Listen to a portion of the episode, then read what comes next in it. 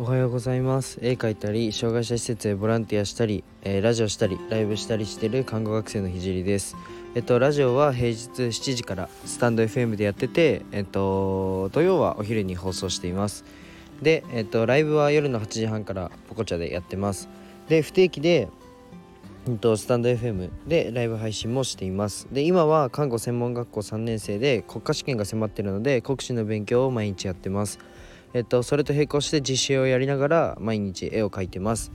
でラジオで話す内容としては何者でもない僕の作品で世界を変えるまでの全てを発信していきます。障害を持つ方が、えー、自信を持てる世界にすることがゴールで具体的にゴールに行くまでの過程を毎日共有します。あとは医療の最前線での学びや他の職業に転用できる考え。絵を描き始めて3ヶ月で全国選抜作家展に選抜された僕が日々発信をしていく中で共有したいなと思ったことを話します。まあ夢を叶えるまでの日記みたいなものです。で今日のテーマは、まあ、自分の弱点を、えー、見つけるという自分の弱点を見つめるというテーマで話していこうと思います。1.2倍速で聞くのをおすすめします。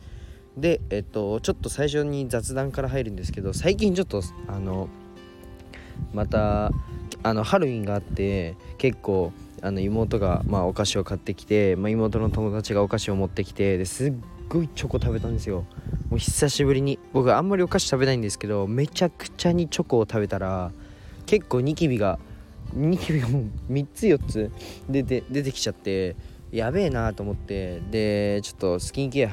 ちゃんとしようと思って最近ちょっとスキンケアを始めました。でもともとまあ洗顔は普通に朝起きたらするんですけどなんかちょっとそれを本気でやるみたいな 感じなんで感じでやっててあのー、今は食事制限をまずする。あのお菓子を食わないっていうのをやるのとあとあビタミン C ビタミン C がなんかめっちゃ重要らしくてなんかネットで調べたら。ビタミン C めっちゃ重要らしいんですよ。なんか皮膚に肌に。なんでビタミン C をめっちゃ取るっていうのとあと水。なんか僕知らなかったんですけど水も大事なんですよ。いっぱい水飲まないとあの老廃物出ないみたいな。だからもう1リットルの水を絶対に飲む。僕水分マジで取らないんでこれが一番しんどいんです。食事制限お菓子食わないよりも水飲む方が僕しんどいんですけどまあちょっとやってみようかなと思って。まあ実験実験なんで。で洗顔はあのなんかビオビオレかな？なんのあの炭酸のやつ知ってますか？なんか500円ぐらいで売ってる安いんですけど500600円ぐらいか。なんか炭酸の泡が出てくるやつ。で洗顔はなんか水だけでやった方がいいよみたいな書いてあったんですけどちょっと炭酸のやつめっちゃ気持ちいいんですよ。パチパチして。なんか顔があったかくなるんですよね。でそれが僕好きなんでそれをやっててであとは、えー、ワセリンを塗る。でなんか化粧水とかいろいろ塗ってたんですけどなんかメンタリスト DAIGO の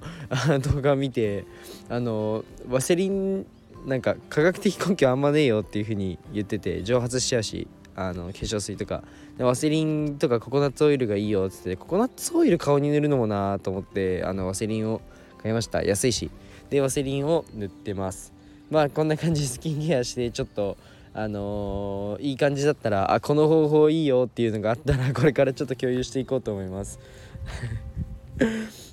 なんか美容系美容系 YouTuber みたいな発言してるけど全然はい。ただのただの看護学生です。でちょっとテーマに戻ります。でちゃんとあの弱点を見つけるというテーマで、まあ、自分の癖みたいなテーマで話していくんですけど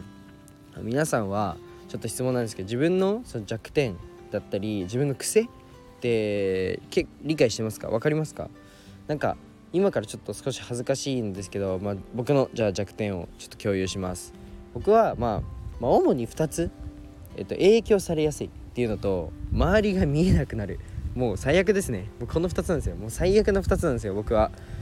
この2つがまあちょっと僕の弱点で、まあ、影響されやすいっていうのは例えば、まあ、ちょっと今の美容の話にもちょっと戻っちゃうかもしれないんですけど例えばちょっとネットでこれがいいって載ってるともうすぐ試すみたい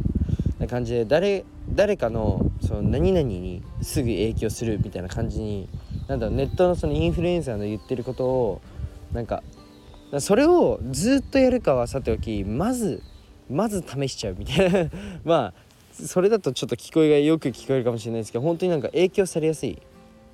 っていうのが弱点でまあ短所としてあると思ってます。で周りを見れなくなるっていうのは一回やると決めたら決めたらなんかそれやりきるまでなんか終われないんですよね。すいませんちょっと風がちょっと今外で撮っててまたいつもの神社で撮ってるんですけどこの神社めちゃくちゃいいんですよね。まあいっかそんなことどうでも。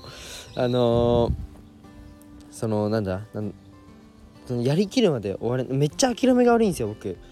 でこれ欲しいってなったらもう買うまで済まないみたいな。でなんかうん例えばその小学校の時もなんかゲームで負けたらもう勝つまでやるみたいな。そんな感じでなんか我慢ができない子なんですよね。で他にもまあ僕は弱点が多いと思うんですけど主にこの2つだと思ってます。でちなみに弱点を見つける方法で最強の方法をもう今から共有したいと思います。でこれはもう自己分析なんかよりもう母親に聞くっていうのが一番いいです。自己分析もまあもちろんいいと思うんですけど、まあ、根拠はないんですけど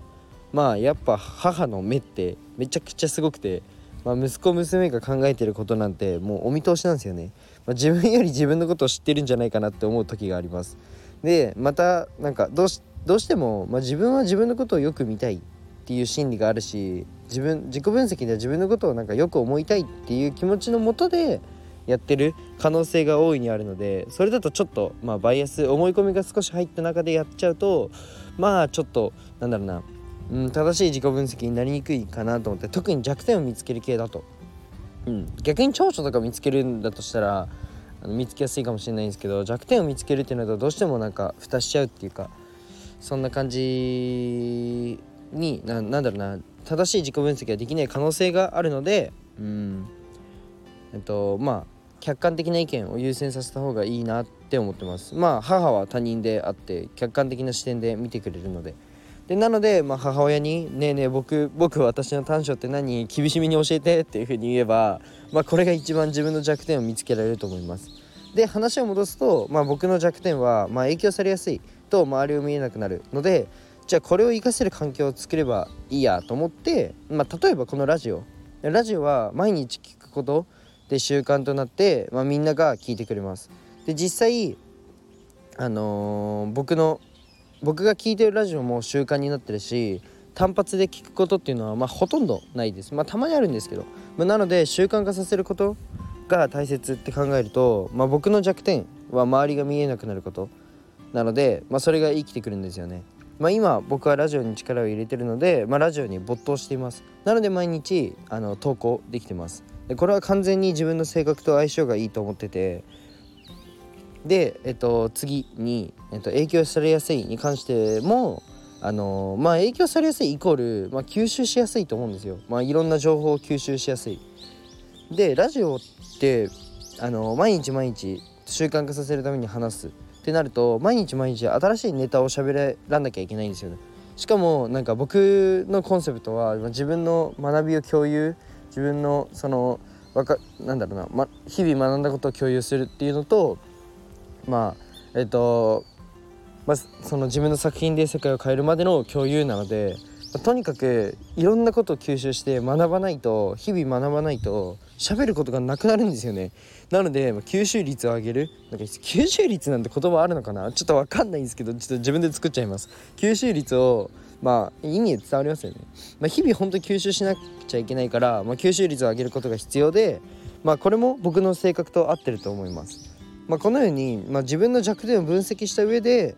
まあ、その自分の弱点を母親に聞いた上で、まあ、その弱点が活かせる環境を一日の中で作るとなんかすごい気持ちいい一日が過ごせるんじゃないかなっていうふうに思います。